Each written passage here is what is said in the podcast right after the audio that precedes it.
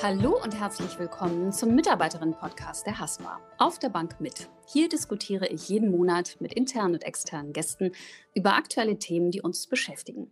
Ich bin Stefanie von Karlsburg. Schön, dass ihr eingeschaltet habt.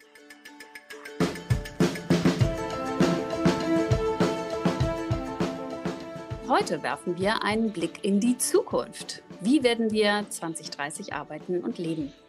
Welche Megatrends werden die Welt maßgeblich beeinflussen und kommt unser Essen in Zukunft aus dem 3D-Drucker?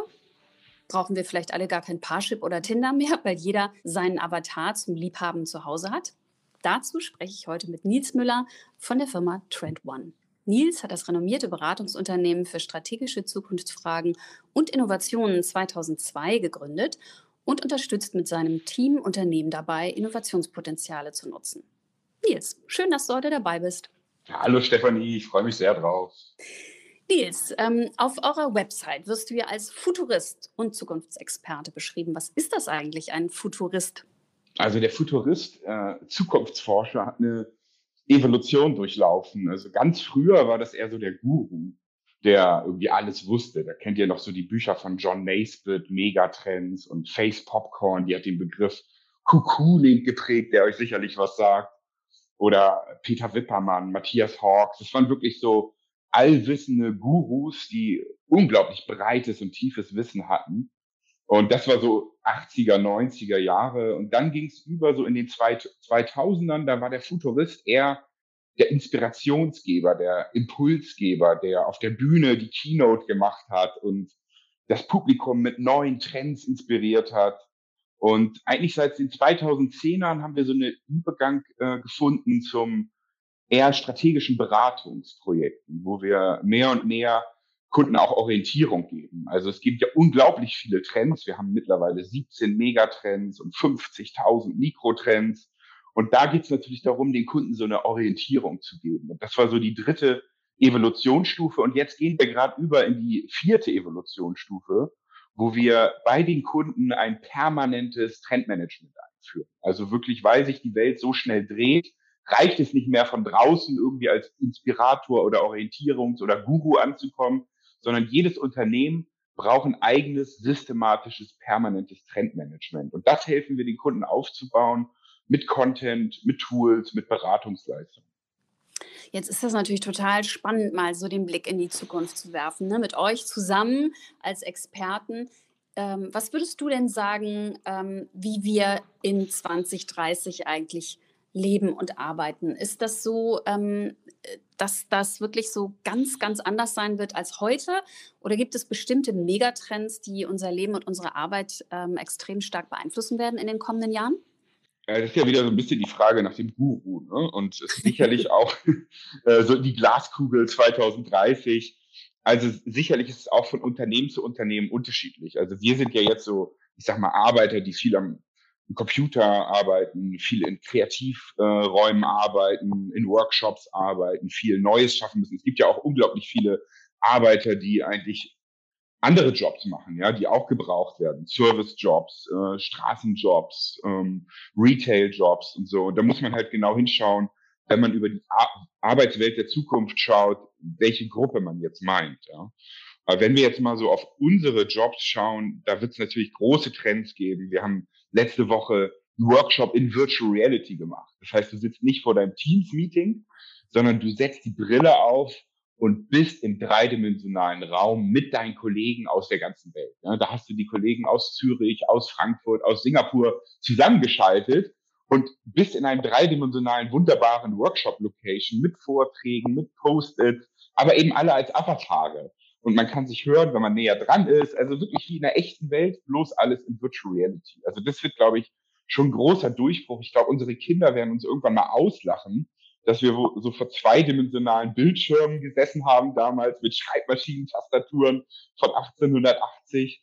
Und natürlich, die echte Welt ist dreidimensional. Deswegen wird die digitale Welt auch dreidimensional. Ich glaube, das wird einen großen Einfluss auf unsere Arbeitswelt haben. Hinzu kommt natürlich die ganze Automatisierung, also AI und Data werden wir sicherlich nachher noch drüber, mehr darüber sprechen. KI wird viele Jobs automatisieren, also Standardprozesse, Routineprozesse werden automatisiert durch KI, Chatbots, Callcenter.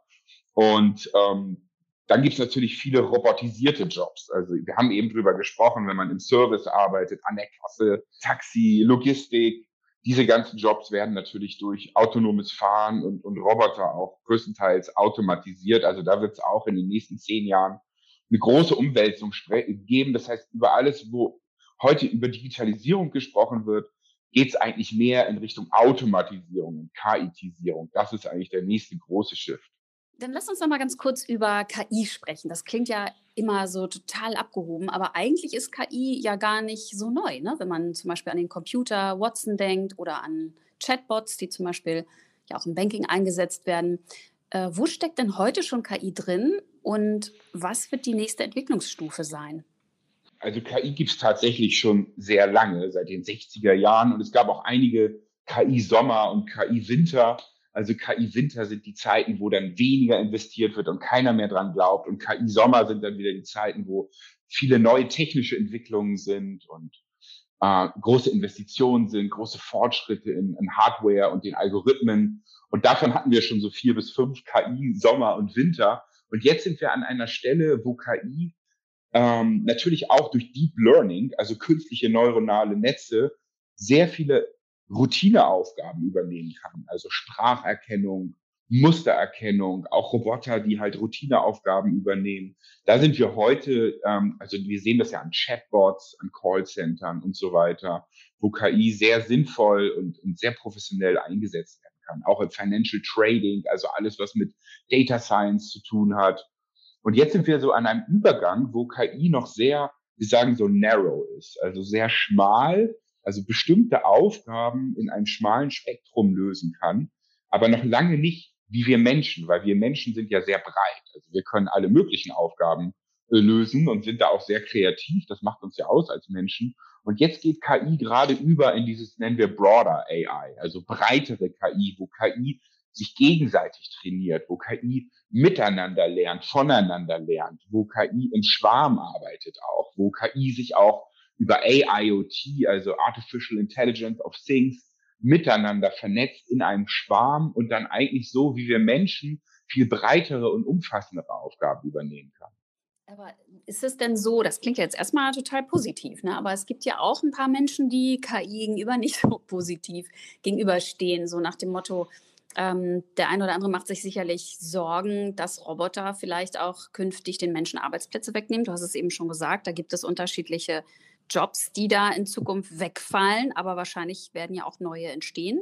Ja, wir, wir hatten ja immer Zeiten, wo Technologie viele Jobs äh, gekillt hat und dann aber eigentlich in Wirklichkeit viele neue Jobs geschaffen hat. Ja, also denk mal zurück an die industrielle Revolution, wo auch die Dampfmaschine und die Elektrifizierung und die Eisenbahn und die, ganze Industrie gekommen ist, wo auch viele Menschen damals gesagt haben, 1890er, 1900, ja, das wird ganz viele Jobs wegnehmen, wir werden alle arbeitslos. Es wird, war aber das Gegenteil der Fall. Also Städte wie London sind dadurch ja erst so richtig groß und aufgeblüht, weil eben die industrielle Revolution so viele neue Jobs geschaffen hat und alle dann in die Städte gezogen sind, in den Fabriken gearbeitet haben und eigentlich die ganze Wirtschaft und der ganze Wohlstand aufgeblüht ist.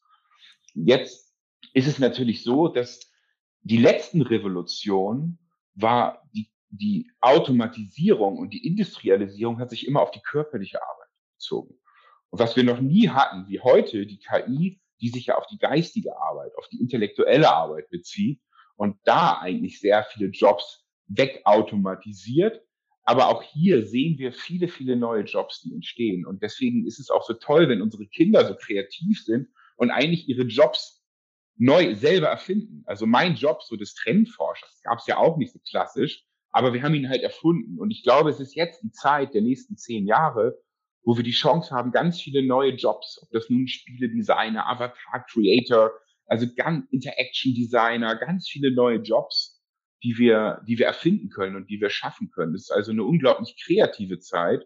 Und du hast schon recht, es werden einige Leute auf der Strecke bleiben, weil sie sich nicht neu erfinden. Es geht also wirklich darum, dass wir unseren Kindern die Kraft geben, sich immer neu zu erfinden und auch unseren Kollegen heute sagen und Mut machen, erfinde dich neu, probiere was Neues aus, mach ruhig Fehler, aber schaffe was Neues. Und das ist eben so diese, diese Aufbruchszeit, in der wir sind. Vielleicht so ein bisschen in den 1920er Jahren war ja auch so eine Aufbruchszeit und jetzt sind wir in den 2020er Jahren.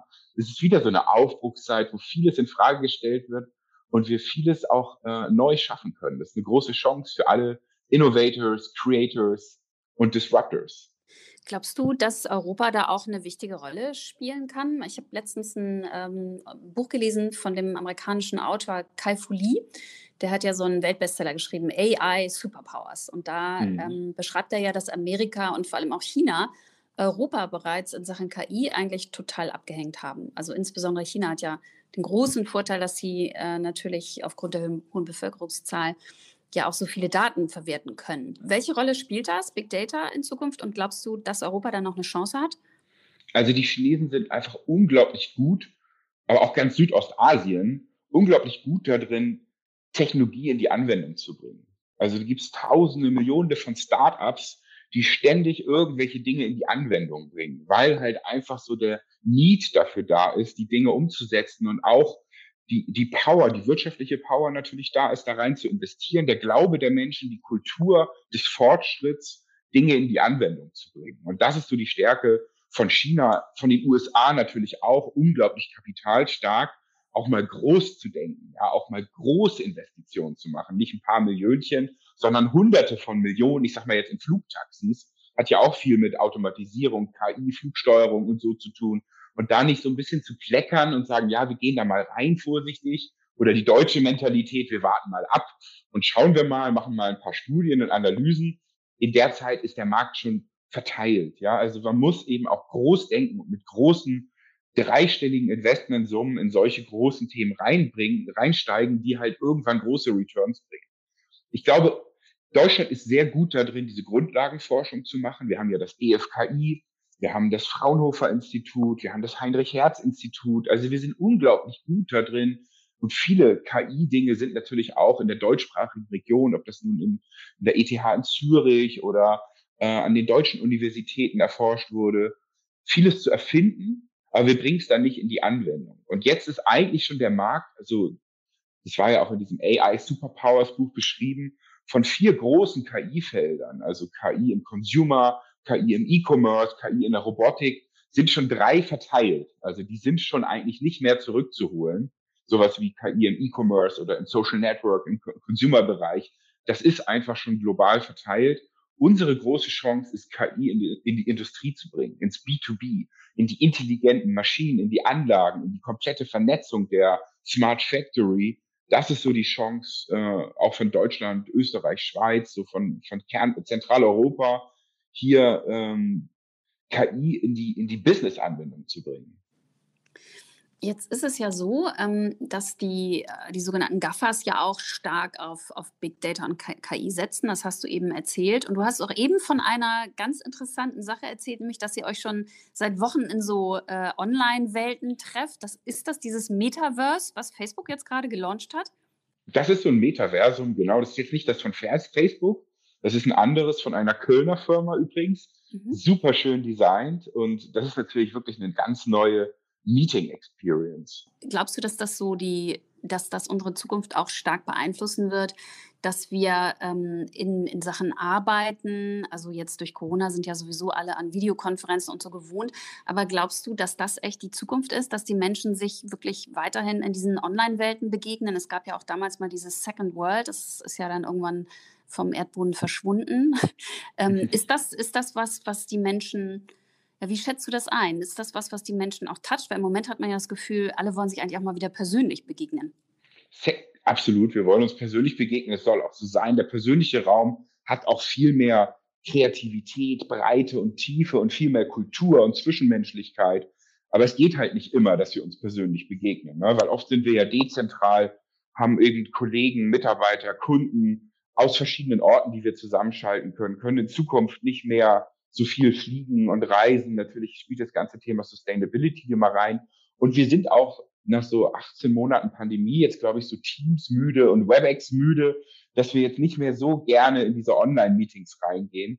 Warum? Weil es halt wirklich zweidimensional ist. Wir sind aber dreidimensionale Wesen. Ja, also du und ich, wir sind aufgewachsen dreidimensional, wollen Dinge in die Hand nehmen, wollen kreativ im dreidimensionalen Raum schaffen. Und diese 2D-Meetings, die reduzieren halt sehr viel. Also der 2D-Bildschirm ist ja nur deswegen 2D, weil wir bisher noch keine bessere Technologie haben, um Dinge dreidimensional darzustellen. Und da kommt eben Virtual Reality und Augmented Reality ins Spiel, wo wir wirklich dreidimensional uns im Raum begegnen können und auch arbeiten können. Das heißt, wir können dort auch Objekte reinholen, Maschinenteile, unsere Produkte. Wir können komplett dreidimensionale virtuelle Messen machen. Wir können gemeinsam auch aufrecht stehen und nicht zwei, so zweidimensional gebückt vor diesem Screen und vor dieser Schreibmaschine setzen.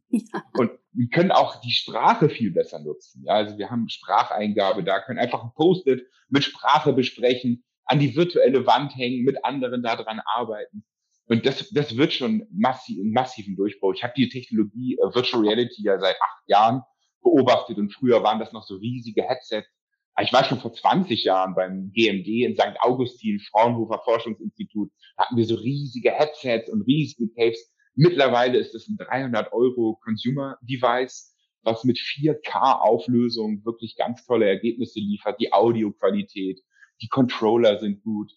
Und wir müssen natürlich auch sehen, dass unsere Kinder Du hast eben von Second Life gesprochen. Das hat jetzt vielleicht einen Aufschwung gegeben und einen Abschwung, aber es gibt es tatsächlich immer noch. Also ich mhm. kenne eine, ein Mädchen, die ist Avatar-Designerin und Fashion-Designerin für Avatare in Second Life. Aber unsere Kids wachsen ja auf, nicht in Second Life vielleicht, aber in vielen anderen dreidimensionalen Welten. Euch sagt sicherlich Roblox was, wenn ihr euren Kids mal über die Schulter schaut, ja, oder Minecraft. Also mhm. Also die lernen das tagtäglich, dreidimensional zu arbeiten, sich mit Menschen weltweit zu vernetzen gemeinsam Welten zu erschaffen und sich 3D zurechtzufinden. Und die wachsen schon auf. Für, für unsere Kids wird Meeting in dreidimensionalen Welten ist so viel organischer Teil ihres Lebens, wie für uns damals irgendwie das Telefon und der Fernseher, ist es für die eben diese dreidimensionalen Welten. Was ja auch äh, so ein Megatrend ist, auch vielleicht durch unsere Kinder sozusagen auch mit vorangetrieben, ist ja das Thema Nachhaltigkeit. Wie wird uns dieser Trend Nachhaltigkeit, was wird der für Veränderungen bringen? Nachhaltigkeit ist fast kein Trend mehr, sondern ist überall drin. Also wir arbeiten ja mit vielen großen DAX-Konzernen und großen Mittelständlern und es ist wirklich beeindruckend, was in den letzten fünf Jahren passiert ist. Mittlerweile ist bei allen, ob das nun Adidas, ein, ein Audi, ein BMW, ein BASF, ein Covestro, alle haben Nachhaltigkeit auf Platz eins in ihren strategischen Rankings. Ja, also es war wenn man sich die DAX-Berichte anschaut, es ist überall das Top-Thema, sei es Green Energy, sei es Circular, Dekarbonisierung. Diese Ziele sind ganz klar und das ist halt mittlerweile wirklich ein Metatrend, der sich überall durchzieht, weil er halt so stark von allen Kräften befeuert wird. Also es ist ja nicht nur die Politik, wo mittlerweile jeder, jeder Politiker stand da in den Fluten und hat über Nachhaltigkeit gesprochen, das 1,5 Grad Ziel, es war ja egal welche Partei, äh, aber auch die Consumer, die mit Fridays for Future und Extinction Rebellion und ähm, und die Unternehmen eben auch, die mitgehen, ja. Und das Geld ist ja auch da. Ich meine, ihr als Finanzinstitution seht ja auch, dass die starken Investments sind mittlerweile die Impact Investments, Green Investments. Das heißt, alle wollen das. Die Regulierung geht in die Richtung, das Geld in die, geht in die Richtung, die Unternehmen. Also es ist halt überall drin. Und dann sprechen wir irgendwann gar nicht mehr von einem Trend, so wie damals Globalisierung war ja so 2000 noch so ein großer Trend, man muss globalisieren, das war auch ein Megatrend. Es ist, äh, es ist mittlerweile, es ist ja kein Trend mehr, sondern es ist selbstverständlich. Alle Produkte, alle Services, alles Unternehmen, alle denken global. Und so wird es bei Nachhaltigkeit auch sein. Es ist einfach selbstverständlich. Nächstes Jahr wird, wird einfach alles, was wir neu schaffen, jedes Produkt, jeder Service wird immer Nachhaltigkeit Insight haben. Wenn wir mal auf die Bankenbranche gucken, Nachhaltigkeit ist da ja auch ein Riesenthema, aber natürlich äh, ist das Thema digitale Transformation ein Riesending. Es gibt ja auch durch Corona nochmal äh, noch richtig angeschubst beim Mobile Banking, bei Payment, Thema Remote Work gibt es ja nochmal so, so einen riesen Katalysatoreffekt. Wie wird sich das Banking aus deiner Sicht in Zukunft entwickeln? Welche Auswirkungen haben die großen Trends auf die Finanzbranche? Naja, wir, wir sehen ja schon eine lange Evolution des Bankings. Also es ist ja jetzt nicht gerade mal, dass wir irgendwie Online-Banking und Mobile-Banking gibt's ja auch schon lange. Wir sehen jetzt viele neue Themen wie Blockchain, was das ganze Banking dezentralisieren wird und ähm, auch die, die Sicherheit und die ganzen, das ganze Vertrauen, was ja ein zentraler Asset von, vom Banking ist, dezentralisieren wird, weil die Blockchain das einfach vertrauensvoll und sicher speichern. Wir sehen auch neue Entwicklungen wie KI im Banking, natürlich Spracheingabe, der Sprachavatar. Also wir müssen uns auch damit ähm, das vorstellen, dass wir in Zukunft gar nicht mehr mit Kunden Direct-to-Consumer arbeiten, sondern Direct-to-Avatar, Direct-to-KI. Das heißt, die Kunden werden auch KIs haben, die in ihrem Sinne verhandeln und die werden vielleicht mit KI-tisierten Bankberatern sprechen. Das heißt, es sprechen vielleicht gar nicht mehr Mensch mit Mensch, sondern KI mit KI, um diese Verhandlungen zu machen. Das heißt, KI wird einen, wird einen großen Schiff geben im Banking und wir sehen es ja auch an den ganzen Fintechs, die mit unglaublicher Geschwindigkeit und großen Beträgen die ganze Branche revolutionieren. Das heißt, das, das Banking äh, befindet sich in einem großen Umbruch, wo auch die, die Institutionen und die Akteure, sagen wir, der Finanzindustrie sich ge genau überlegen müssen, wer sind sie in Zukunft? Sind sie der mit dem Kundeninterface, wo natürlich die GAFAs ganz stark, stark sind? Also Apple und Google haben natürlich Milliarden an Kundeninterfaces und den direkten Zugang. Oder sind die Banken vielleicht Modulanbieter, die einzelne Bausteine beitragen in diesem Financial Ecosystem, aber das Interface hat jemand anders? Oder sind sie vielleicht selber Orchestrator, der ganz neue Dinge schafft? Also die Banken, oder sind sie Plattform? Also wir haben natürlich auch viele große Plattformen. Also Amazon zum Beispiel ist ja auch eine Plattform, wo es auf der einen Seite viele Anbieter, auf der anderen Seite viele Kunden gibt. Und diese exponentiellen Skalierungs- und Netzwerkeffekte bringt Amazon halt super auf die Straße. Das kann man ja auch in der Finanzindustrie bringen, als Plattform sich positionieren. Und da müsste sich jedes Finanzinstitut auch überlegen, welche Rolle spiele ich in Zukunft? Wer bin ich eigentlich da? Was ist auch mein Purpose? Was ist meine Value Proposition? Was trage ich bei? Also man braucht dringend eine Ecosystem-Strategie, weil sich eben alles stärker dezentralisiert und automatisiert. Mhm. Ja, das hätte ich jetzt sonst auch gleich nochmal gefragt. Was glaubst du, kann die Finanzbranche von anderen Branchen lernen, um innovativ zu bleiben? Du hast es jetzt schon so ein bisschen angeschnitten. Also ich finde jetzt gar nicht, gar nicht irgendwas Inhaltliches. Da gibt es natürlich tausend Themen und Trends, über die wir sprechen können, sondern einfach als Mindset kann die Finanzindustrie von anderen Industrie lernen, sich ständig neu zu erfinden. Und, und das haben wir ja auch an der Medienindustrie gesehen, eigentlich in den letzten 20 Jahren. Hamburg ist ja auch ein starker Medienstandort. Und die Medienindustrie hatte diese ganze Transformation ja schon vor 20 Jahren, wo dann plötzlich irgendwelche Weblogs aufkamen, Social Media Journalisten, ähm, User-Generated Content. Also da hat sich ja auch unglaublich viel getan. Und eigentlich sind die, die jetzt stark sind als Medieninstitutionen und überlebt haben, die, die es immer geschafft haben, sich neu zu erfinden und neu anzupassen. Und ich glaube, das ist also, was die Finanzindustrie lernen kann, was natürlich unglaublich schwer ist, weil Finanzindustrie steht natürlich eigentlich eher für konservative Werte, für Bewahren, für langfristiges Denken. Ähm, aber das ist eben jetzt ganz wichtig, dass dieser Mindset-Change bleibt. Also trotzdem natürlich vertrauensvoll und sicher sein, aber in der neuen Welt mitspielen und sich immer neu äh, erfinden. Und das bedeutet permanent schauen, was passiert da draußen, was können wir auch lernen aus Asien. Also Asien ist ja auch ein Vorbild, wenn es so um neue Consumer Interactions geht. Ich sage nur WeChat und Alipay, also solche super Apps, die ganz viel in sich vereinen. Aber jetzt auch diese ganze Entwicklung in ländlichen Regionen, weil ich meine, Banken sind auch unglaublich wichtig in ländlichen Regionen, einfach als, als Player, die Menschen zusammenzuhalten. Was kann man da als zusätzliche Services anbieten? Wie kann man sich da neu erfinden, bevor man die Filiale in, in kleinen sowieso Dorf zumacht, kann man vielleicht irgendwie auch neue, neue Assets finden, die man dort aktiviert, die die Menschen dringend brauchen. Ja, also man muss sich neu erfinden, ständig den neuen Ansprüchen gerecht werden. Die Automobilindustrie macht ja gerade eine ähnliche Transformation durch äh, wo in Zukunft wissen wir, dass wir vielleicht kein Auto mehr besitzen, sondern dass wir es sharen, dass Autos nicht mehr gefahren werden, sondern dass sie autonom sind, dass sie komplett connected sind, dass sie grün sind und elektrifiziert sind. Also auch da passiert ja eine unglaubliche Transformation. Und jetzt müssen diese Banken auch dieser Transformation gerecht werden und sich eigentlich als Vorreiter und als, als Creator, als Gestalter dieser neuen Welt positionieren. Vielen Dank, Nils, für den mega spannenden Einblick in unsere Zukunft. Sag mal, worauf freust du dich denn eigentlich dabei am meisten?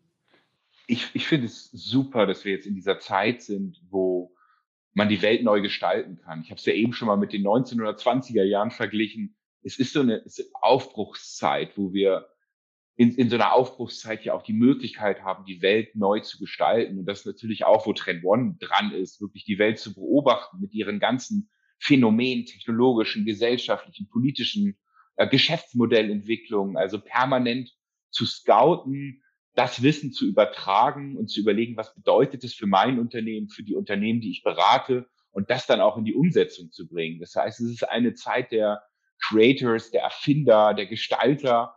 Und da bin ich unglaublich dankbar, dass wir jetzt dabei sein können und auch unsere Kids enablen können, äh, dort mitzuspielen und, und diese Welt zu Positiven zu beeinflussen. Und wir haben jetzt die Möglichkeit, aus dieser Welt halt die, das beste 21. Jahrhundert zu machen und äh, die beste Welt, die die Menschheit je gesehen hat, weil wir werden halt unglaublich viel Wohlstand haben durch Automatisierung.